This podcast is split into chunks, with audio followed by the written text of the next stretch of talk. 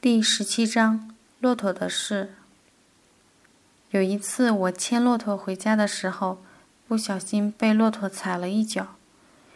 牵骆驼，并不是说骆驼身上系了根绳子让你去牵，而是像挽男朋友一样，挽着他的脖子往前走。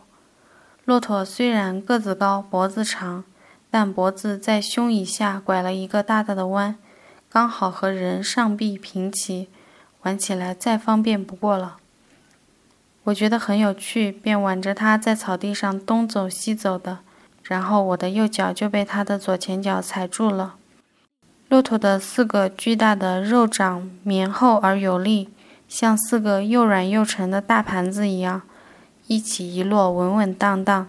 马蹄是很硬的，可以钉铁掌，骆驼蹄子就不行了，掌心全是肉啊。总之就被这样一只脚掌踩住了，我可怜的脚。它曾被各种各样的脚踩过，还从没被骆驼踩过呢。整个脚背被盘子大的肉掌覆盖得严严实实、满满当当，疼倒不是很疼，就是太沉重了，压得人快要抽筋。我使劲地推它，纹丝不动。想想看。我怎么可能推得动一峰骆驼？我又使劲的拔，哪里拔得出来？它倒像是就这么踩着蛮舒服，任我怎么折腾，脖子都不冲我扭一下。我只好大喊大叫起来。卡西赶紧跑来，拍了几下骆驼屁股，他老人家这才抬起脚，不慌不忙走开了。我终于得救。骆驼是最有力量的事物了，我们多么依赖骆驼啊！没有骆驼的话，逐水草而居的生活中，牧人根本寸步难行。但是骆驼自己呢，却从不曾为此有背负过什么自豪感和责任感。作为运输工具，它搬了一辈子家，驮了一辈子货物，也没能掌握基本的工作方法，一定要被人死死盯着。才不会闯大祸。别看他一副任劳任怨的模样，往他身上挂多少大包，都一声不吭，低眉顺眼。可一旦走起路来，什么都不管不顾，还故意装糊涂，忘掉自己身上还驮着一大堆东西似的。明明宽敞的路，却非要紧紧擦着路边的大石头走，有时还故意像蹭痒痒似的蹭来蹭去。于是每搬一次家，我们就会损失很多物事。一个好好的羊毛口袋磨穿一个大洞，里面装的铝锅给挤成一团大饼，洗手壶撞丢了盖子，铁皮炉子拧成了麻花，烟囱从立体变成平面。但怎么能去怪他呢？毕竟他那么辛苦。当骆驼在大雨里负重爬山时，脚下稍一打滑就四腿劈叉。像人劈叉那样张开左右的腿，往两边大大的趴开，得拼命挣扎才能重新收回腿，站稳脚。那情景虽然滑稽，但看的人实在笑不起来。雨那么大，天那么冷，骆驼万一倒下了，该多么悲惨！那样的话，大家差不多都完蛋了。搬家的时候，路那么陡，好多地方骆驼得挣扎着才能爬上去。牵骆驼的人扯着缰绳拉呀拉啊，最后还有人拼命踢他屁股。他迈起一只蹄子踩向高处，然后浑身一抖，用尽全身力量把背上的重负猛地顶了起来。剩下三只蹄子赶紧跌跌撞撞跟上去，总算过了一道坎。但他的鼻子被缰绳狠狠地扯破了，血一串一串流了下来。再想想看。最最坚强的骆驼，却有着最最柔软的鼻孔，于是往鼻孔里插一根木棍就能完全控制住它，真是可怜。而最最坚强的骆驼也是会撒娇的，撒娇的方式和小狗一样，那就是满地打滚。小狗那样做的话是极可爱的，但如果换成骆驼这样的庞然大物，就有些恐怖了。只见他侧卧在草地上，不停拧动身子，满地打转，然后又努力四蹄朝天，浑身激烈抖耸，地皮都震得忽闪忽闪的。被他的身子碾过的地方，草地破碎，泥土都翻了出来。卡西连忙过去把他轰开。真是的，我们打劫的毡房都快给震垮了。后来才知，他并不是在撒娇，而是因为身上有虫子叮着甩不掉，痒得难受，只好在地上滚来滚去。荒野生活总难免和一些毒物打交道。在吉尔阿特时，我有一次在阿拉玛罕姐姐家门口看到一个蝎子，不大，呈半透明状，阳光下诡异莫名的静止着。阿伊恒别克把他打死了。后来从吉尔阿特搬离的前一天，在拆去毡房墙根下，又发现了一个特别大的、黑乎乎、毛茸茸。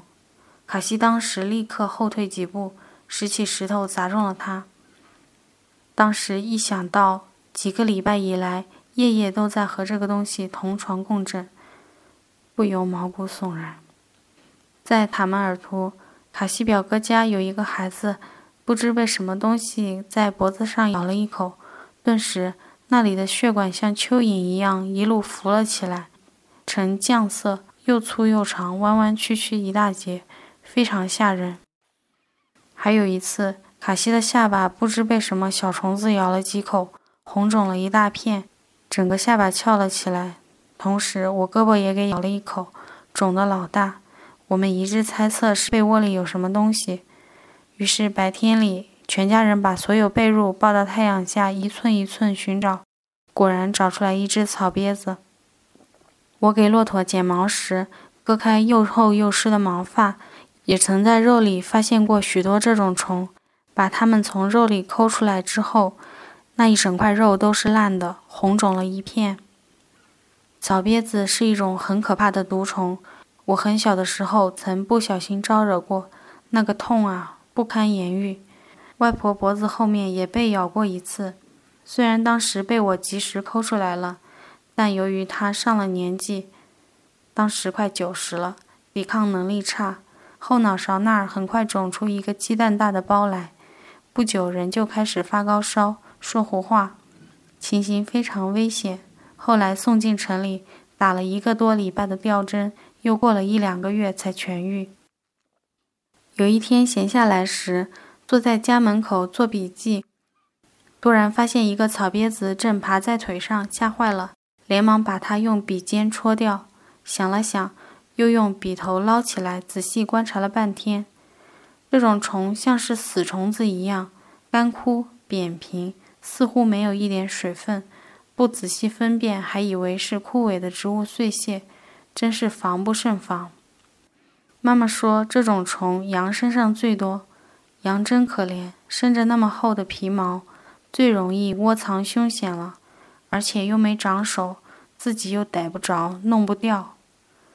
不过好在羊的后腿很长，至少还可以把后腿伸到脑袋旁边，挠挠耳朵，挠挠脖子。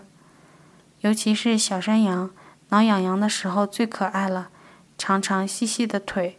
站在那里稳当又俏丽，当他的后腿横过整个身子挠耳朵的时候，还会侧过脸飞快地拨弄一下脑门的刘海，淑女似的。骆驼就一点办法也没有了。骆驼伸着庞大的圆滚滚的肚子，腿却那么纤细，膝盖处一折即断似的。假如骆驼也抬起一条腿挠痒痒的话，剩下三条腿。肯定支撑不了几秒钟，就啪的被大肚皮压劈叉了。于是只好努力满地打滚，可怜。但在过去一点也不能了解骆驼，虽然他们经常三三两两的在家门口闲转，但离我们的生活无比遥远。小时候，每当我们一靠近骆驼，大人就吓唬说：“小心它吐你。”神情严肃的不得了。比说“小心马踢你”“小心狗咬你”还要郑重。于是我总是很怕骆驼，但又实在不能明白骆驼吐人是什么意思。马踢人啊，狗咬人啊，这些都好说，但吐人有什么可怕的呢？是朝人吐口水吗？为什么要害怕口水呢？为什么连大人都怕呢？现在终于明白了，原来骆驼大约和牛一样，也反刍，不停地把胃里的东西呕出来，反复细嚼，喉咙里咕咚咕咚的水流声响个不停。至于它嘴里的东西，就更可怕了。我从来不知道草进了肚子后，竟然成了这个样子，黏糊糊的，黄绿色的，就好像一样。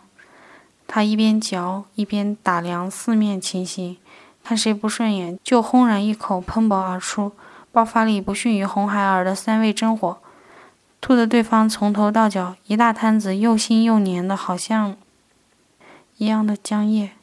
这一招太毒了。我曾经有一次看到司马狐狸被吐得一张脸上只剩两个眼睛在转。最不讲道理的是小骆驼，没人惹得起。他们从没穿过鼻子，没上过缰绳的，过惯了东游西荡的生活，根本不服管束。司马狐狸给他剪毛，明明是为他好。这么热的天，可他一点也不领情，逮也逮不住。逮住后还没把他怎样，就龇牙咧嘴的梗着脖子，喊叫的气贯长虹。司马狐狸用绳圈套住他的脖子，这小骆驼脖子一梗，拽着缰绳，拖着司马狐狸满世界跑。边跑边回头冲他吐口水，司马狐狸只好一手挡着脸，一手拼命扯住绳子不放。那情景实在有趣。赞叹一下，骆驼吐的可真准，气的一声，又急又准，势不可挡。私下一定经常练习来着。不过司马狐狸对付骆驼吐唾沫也有一招，那就是逮到它之后。赶紧用绳子把他的嘴一圈一圈缠住绑紧，谁叫他的嘴那么长，很容易就被绑得死死的，气得浑身发抖。骆驼流口水的模样也很奇怪，一缕一缕从嘴角细细长长的垂披下来，却怎么也断不了，丝丝缕缕随风飘扬，跟蜘蛛吐丝一样。另外，骆驼小便的时候也很有意思，牛啊、马啊、羊啊小便的时候。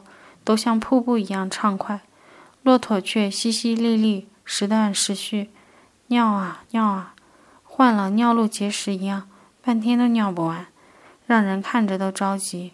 怪不得骆驼是抗旱耐渴的模范，连小便行为都是如此珍惜的进行着的。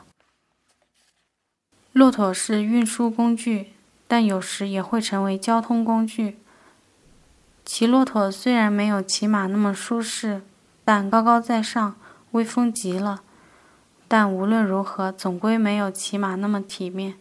当我和卡西骑着骆驼出门办事，若迎面遇到熟人，他立刻装作没看见的样子，扭过头去。最后一件关于骆驼的事是，后来进了夏牧场，水草丰盛，所有骆驼的驼峰都直了起来，又尖又硬。只有我家的人东倒西歪着，太不给面子了。